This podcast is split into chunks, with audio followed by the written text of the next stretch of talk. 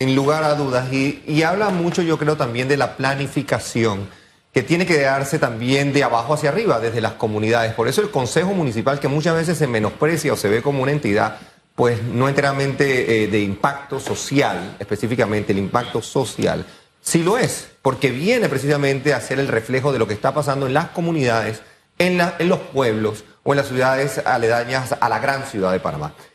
Lo que lamentablemente se ha enfocado usualmente en municipio es en recaudación en, materia de recaudación. Vamos a eh, emitir cuántas placas, vamos a ver cuánto eh, eh, levantamos por los rótulos, por los diferentes anuncios, por las propagandas, y hacemos entonces una gran recaudación en lugar de ver el bienestar general. Y cuando hablo de bienestar general, tiene que ir mucho más allá de simplemente un mercado o dos mercados, o que se facilite la calidad de vida del panameño en la ciudad de Panamá. Ha venido en franco deterioro no los últimos cinco años, los últimos quizás 15 años, desde la planificación de cómo se dan permisos para construir, las zonificaciones, la parte comercial, el entorno urbano en sí, cómo se hacen carreteras, las aceras, una multitud eh, innumerable de, temas que deberían pues, pensarse y planificarse de mejor manera para que el bienestar y el impacto se dé. Ese no ha sido el enfoque claramente de esta administración. Pareciera que hay pues, una, una obsesión con un proyecto eh, de índole eh, yo, catalogado como faraónico,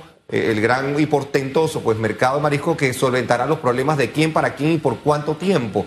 Es parte de una cadena más de, mercado y se ha convertido pues, en, el, en la obsesión de, la actual administración. Yo creo que desdice mucho cuando no hay planificación, cuando no hay comprensión del impacto. Conceptos como la economía circular nacen de las alcaldías. El, proceso de, recauda, de, reciclaje, de, rehacer eh, el uso de desperdicios, desperdicios físicos, tóxicos y más. Eso debe nacer de la alcaldía, del pueblo, de las comunidades. Y lamentablemente no lo estamos viendo ahora. Entonces, economía circular, recolección, planificación urbana, se traslada al beneficio de la gente y eso no lo estamos viviendo. La economía naranja, que es propulsada precisamente por la localidad, no, no se ve en Panamá, no ocurre, no ocurre. Sí, también algo de lo que ha faltado es una visión económica y de atracción turística. Más espacios en la alcaldía que juegan un rol importante en la economía eh, naranja. Por ejemplo, si una gran cadena de supermercados o de restaurantes desea invertir en la ciudad capital. Llegan los inversionistas y se encuentran con una ciudad fea, llena de, basura y sin espacios públicos, porque el espacio público atrae a los inversionistas y también a los turistas que van a consumir los productos que están en la misma ciudad. Sí, eh, eh, es no sé por qué nos ha costado tanto comprender o terminar de aterrizar y también por qué no copiar lo bueno de otras ciudades. De hecho, yo creo que los últimos alcaldes y candidatos a alcaldes y muchas personas en Panamá han viajado a la ciudad de Medellín específicamente. Yo no he tenido la oportunidad de estar en la ciudad de Medellín, pero este es un ejemplo que está a la vuelta de la esquina de lo bien que se hizo en materia de movilización urbana, transporte público, seguridad, y venían obviamente del, proceso más oscuro que pudo haber tenido una ciudad que fue dominada por los carteles eh, de la droga, que precisamente fue, eh, eh, funcionaban en, aquel espacio. Entonces yo, yo creo, reitero, que quizás nos está haciendo falta, aparte de la visión y la planificación, creo que una voluntad de servir y de hacer las cosas bien, más allá del empecinamiento, de la obsesión, con algún tipo de estructura puntual o particular proyecto que deja algún tipo de legado. Parece que nos ocupa más el ego y el legado que el deseo de servir. Fíjese el ejemplo de Medellín que también se está dando en Bogotá en este momento con Ciudad Bolívar, que Ciudad Bolívar,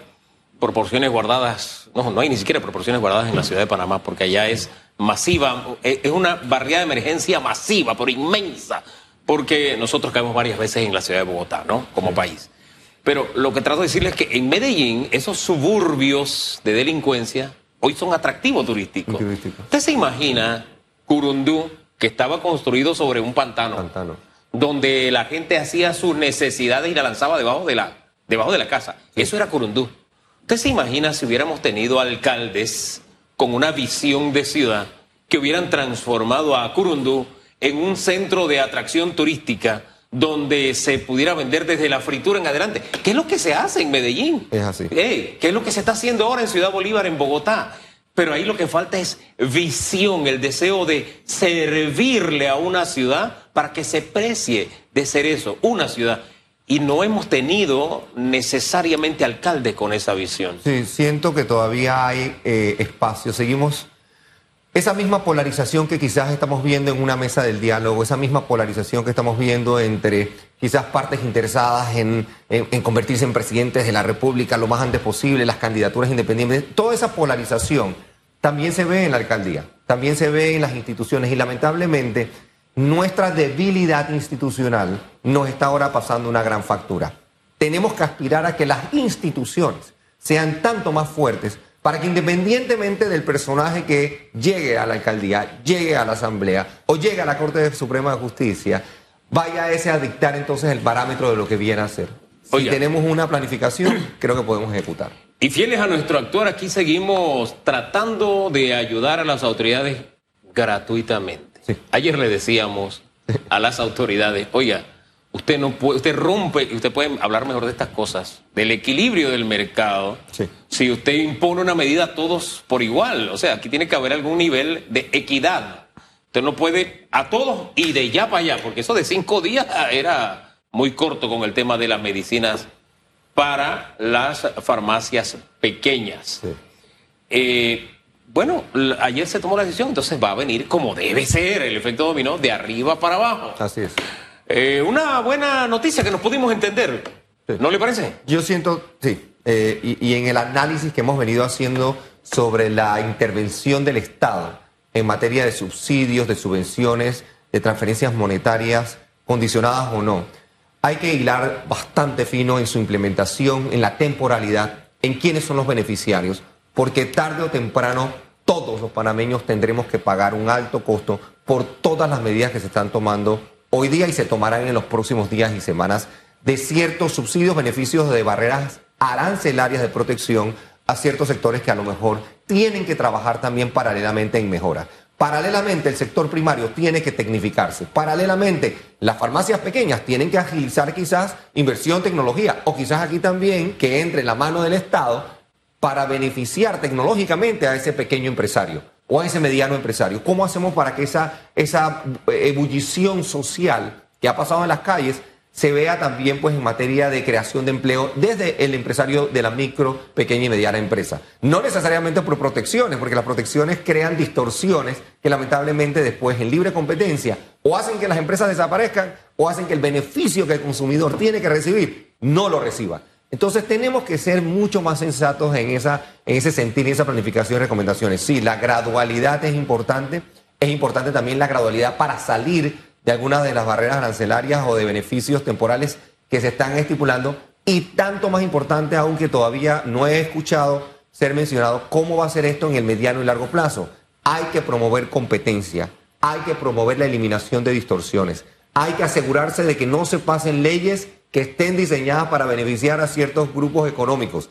Hay que encontrar la manera de nuevo de que nuestro productor, el hombre de campo, se tecnifique y pueda competir. Nosotros hemos, hay una negociación eh, o renegociación del Tratado de Libre Comercio con Estados Unidos que había arrancado, se detuvo producto pues de la situación que hemos vivido los últimos tres meses, pero tiene que retomarse. Son temas muy serios que hablan de nuevo de la necesidad de exportar que tiene Panamá y tanto más aún a lo que apuntaba Félix hace eh, unos minutos la importancia de la inversión extranjera directa en todos los diferentes rubros, el turístico, el de inversión inmobiliaria y tanto más aún en gente, en talento. Panamá necesita para ser encaminados al hub digital que queremos ser o que queremos aspirar a ser, prepararnos de diferentes maneras. Todo eso, de nuevo, eh, eh, es una gran eh, alianza de, de fuerzas que se tienen que hacer y que se tienen que estipular para que caminemos en una dirección de crecimiento que no descanse de nuevo en el subsidio, en el favor o en vales digitales que se tienen que acabar lo más prontamente posible, tanto por dignidad del panameño como por el deseo de trabajo que la gente tiene. Y hablando del tema de vale digital o subsidio, ya los subsidios superaron los ingresos del canal, de, Panamá, Y eso es preocupante. Así es. Panamá hasta el momento no ha perdido el grado positivo de inversión. Pero ahí los gobiernos deben encaminarse a ver qué estrategia van a implementar en los próximos quinquenios. Se ha tomado una medida también para la importación de los medicamentos. Creo que Panamá también debería apostar a la fabricación, claro, de estos medicamentos, que aquellos jóvenes, los niños que se están formando, puedan formarse en estas carreras y crear también los medicamentos y que Panamá sea un hub de medicamentos, que logremos importar medicamentos, pero también aquí fabricarlos con herramientas y tecnología de punta, Hugo. Sí, así es. Sigo pensando en cinco años más. Usted me ha dejado un tema que, que tengo que sacármelo de aquí, tengo que sacármelo de aquí y de aquí también. Gracias, don Carlos, por acompañarnos esta Siempre, mañana. siempre encantado, ¿no? que sean mejores cinco años que No, no, no, y que los meses que le quedan al alcalde de verdad sean mejores. Que sean mejores, sean yo sé que él puede, yo sé que él puede, él tiene el ADN de hacer las cosas mejor. Es cuestión de reenfoque y de descubrir el camino. Hay, hay tantas cosas por hacer por esta ciudad, wow, que tiene la oportunidad de lucirse. Nos vamos, gracias por la sintonía. Mañana primero, o no, mañana no estoy con ustedes. Mañana, Mañana eh, usted batea solito. Ajá. ¿Sabe lo que es bueno? Ya usted lo sabe y le ha ido más bien. Uh, no, es un grandes Liga, ligas. grande Gran- liga, gran- cuarto gran- bate, gran- tiene un cuarto bate. lo- Es que aquí aprendo con Hugo y con Susan Elizabeth. Y con Achutupo allá, que le pasó los datos. y con los productores y con el equipo de ECO. Aquí se aprende, aquí todo el mundo. Pero de eso se trata, la humildad de aprender. Ah, De eso se trata. Así se crece. Y así también se hace una buena y una mejor ciudad.